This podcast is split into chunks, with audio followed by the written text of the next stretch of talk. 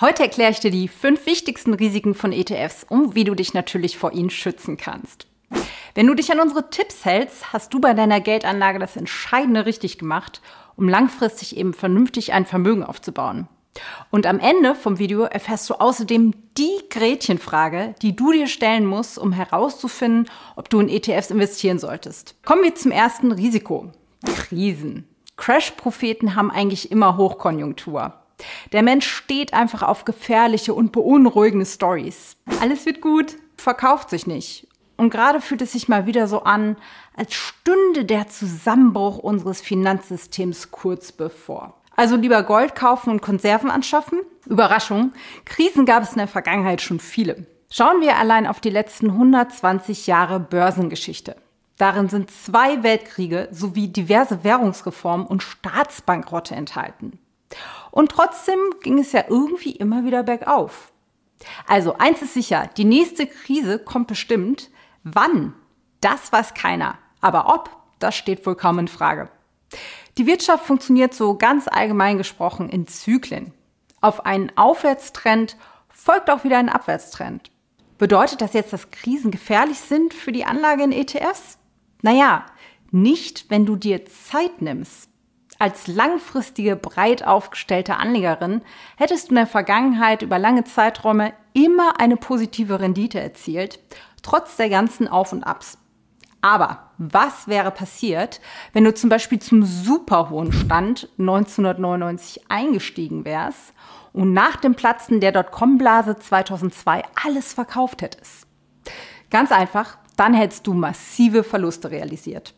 Und ganz ehrlich, Gelegenheiten dafür gab es richtig viele. Denk nur an die letzte Finanzkrise 2008, Schaut man auf die einzelnen Jahreswerte des MSCI World, wird das ziemlich deutlich. Es gab immer wieder Jahre, in denen die Renditen richtig im Keller gelandet sind. Nun ist es ja aber so, dass wir langfristig anlegen und für unser Alter vorsorgen wollen. Deswegen ist diese kurzfristige Entwicklung eher uninteressant. Bei der Beurteilung der langfristigen Entwicklung gibt es einen Messwert, der uns hier hilft.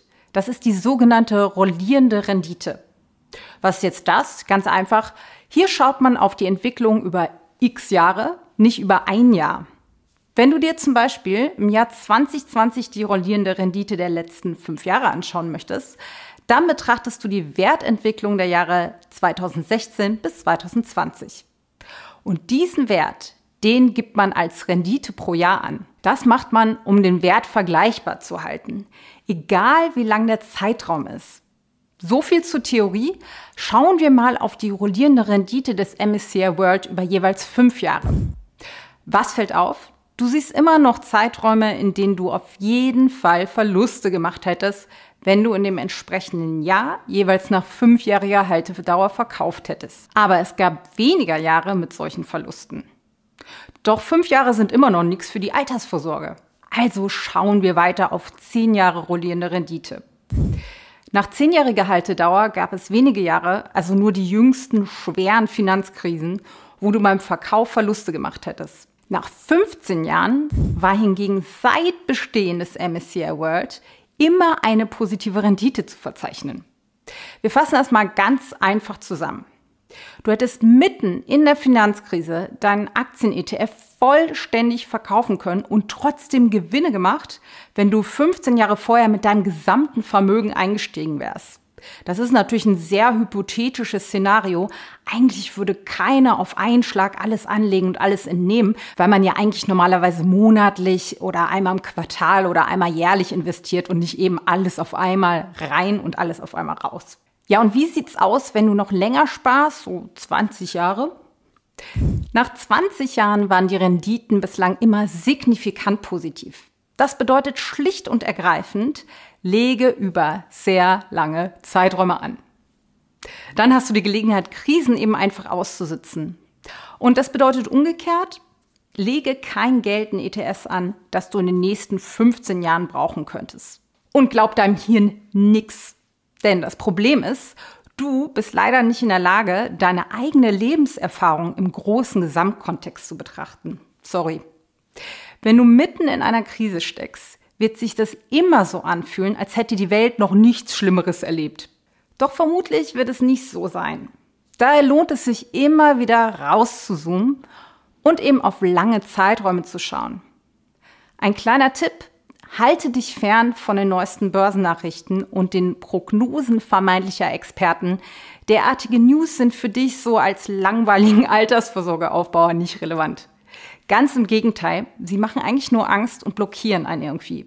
Wir konsumieren persönlich nichts davon. Nada. Denn, ja, immer das Gleiche.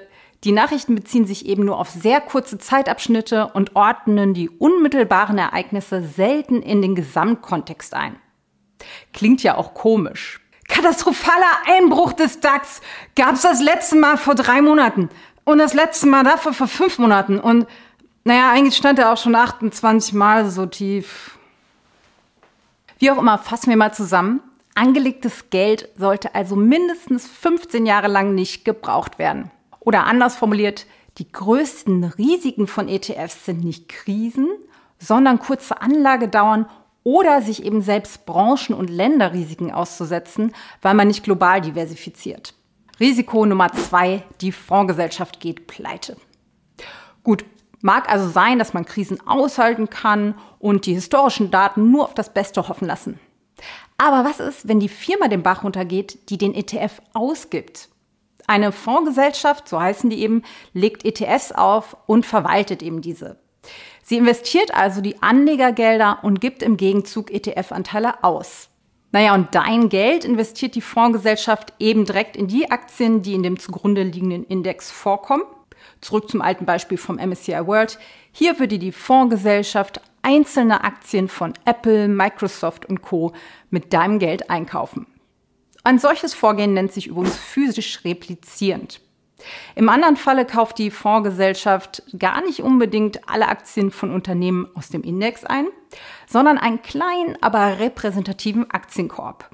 Und das würde einfach bedeuten, dass du gar nicht wirklich das bekommst, was du bestellt hast. Aber hier greift eine Regelung.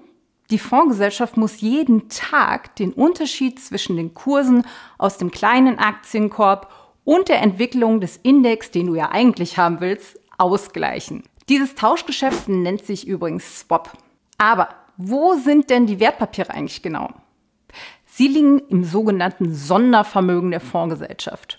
Und dieses wiederum wird treuhänderisch von einer Depotbank verwahrt. Wenn also die Fondsgesellschaft pleite geht, dann gibt es keinen Gläubigerzugriff oder sonst was auf deine ETFs, sondern sie sind geschützt und komplett außerhalb der Insolvenzmasse. Einfach ausgedrückt, deine Aktien gehören nicht der Fondsgesellschaft, sie verwaltet diese nur. Ihr Geld verdient die Fondsgesellschaft ja durch Verwaltungskosten, die du zahlst. Kommen wir zum Risiko Nummer drei. Dein Broker geht pleite. Dieser Broker, der handelt ja für dich an der Börse. Vielleicht kennst du das auch unter dem Begriff Depotbank. Naja, dein Broker kauft für dich ein, gibt dir Auskünfte über den Wert deiner ETFs und so weiter.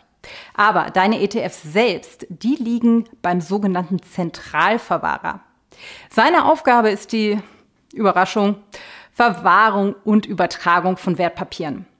Und in Deutschland ist dafür Clearstream zuständig. Sie sind eine Wertpapiersammelbank und quasi wie ein Tresor für die ETFs.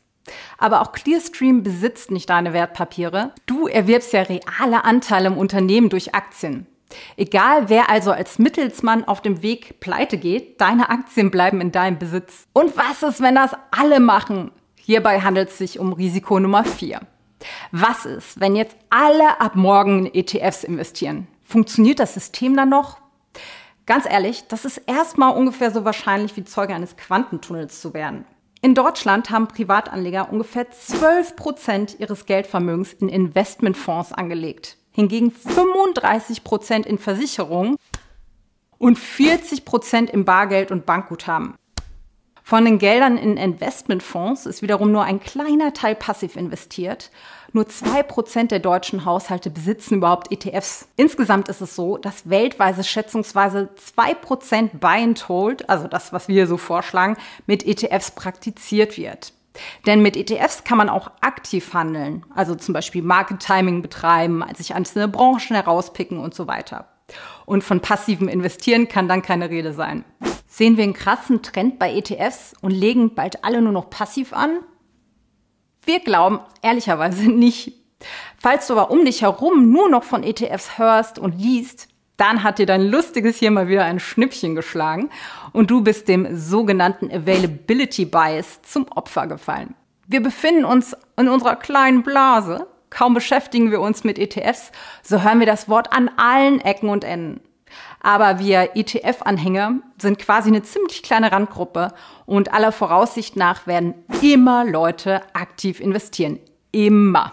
Bleiben wir beim Hirn, der sogenannte Overconfidence Bias la Moisken. Ich kenne mich in der Wasserstoffbranche mega gut aus und kann deswegen den Index schlagen.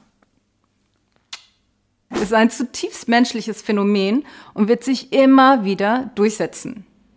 Es braucht sogar nur einen ganz kleinen Prozentsatz von solchen Leuten, damit ETFs weiter funktionieren. Kommen wir nun zum allergrößten Risiko von ETFs. Du selbst. Ja, das ist kein dummer Spruch, sondern das ist wissenschaftlich belegt. Je häufiger du in dein Portfolio schaust, desto defensiver wirst du anlegen. Und das erhöht erstmal das Risiko, am Ende nicht genug zu haben. Und gleichzeitig erhöht sich durch ständiges Depotchecken das Risiko für Panikverkäufe in Krisen und so weiter. Darum, lieber selten ins Depot schauen und Börsennachrichten und Co. wie die Pest meiden. Das hatten wir ja schon, die schüren eigentlich nur Angst ohne wissenschaftlichen Halt und werden leider auch oft eher für die Quote geschrieben. Bist du dir deiner Sache sicher genug, dass du in Krisen keine Panikverkäufe tätigst? Und kannst du der Versuchung widerstehen, doch lieber in einzelne Aktien, an die du glaubst, oder super nischige ETFs zu investieren, dann minimierst du dein Risiko enorm. Ebenso, indem du aufhörst, auf den richtigen Zeitpunkt zu warten. Es wurde weitaus mehr Geld durch Anleger vernichtet, die sich auf Korrekturen vorbereitet haben oder versucht haben, Marktkorrekturen vorwegzunehmen, als durch die Korrekturen selbst vernichtet wurde. Das bedeutet lediglich, warte nicht auf den nächsten Crash, sondern fange so schnell es geht mit überschaubaren, konstanten, regelmäßigen Investments an und ignoriere das Geplärre um Zusammenbrüche des Systems und Allzeithochs. Man kann das alles auch so zusammenfassen, seit dem Bestehen von ETFs, also fast 30 Jahren, ist kein einziger Fall bekannt, wo Anleger aufgrund der rechtlichen Struktur von ETFs, also mit Blick auf Replikationsformen oder Insolvenzen von Banken, Fondsgesellschaften oder sonst wem, zu einem Schaden gekommen ist all diese Risiken von ETFs, die immer so gerne diskutiert werden, die scheinen dann doch eher theoretischer Natur zu sein. Und bedenke auch, dass es richtig heftige Krisen, wie die Dotcom-Blase eben oder die letzte Finanzkrise gab, die ETFs als Konstrukt unbeschadet überstanden haben.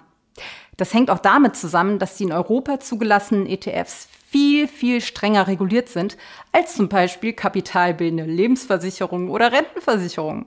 Es gibt also eine einzige Glaubensfrage, die du für dich klären musst, damit die Anlage in ETFs wirklich in Frage kommt. Glaubst du, dass es langfristig, also unabhängig von kurzen Unterbrechungen, mit der Weltwirtschaft weiter bergauf gehen wird? Unsere Two Cents, wir glauben, es gibt noch ein Riesenpotenzial für Wachstum. Und damit meinen wir nicht ein ressourcenausbeutendes, rein quantitatives Wachstum, sondern eher ein qualitatives. Schau dir den ganzen immer schneller werdenden technologischen Wandel an. Die Forschung zu nachhaltigen Formen der Ernährung oder zu alternativen Energien. Die Menschheit, die strebt nach Wachstum, das nennt sich Evolution oder nach Verbesserung könnte man auch sagen.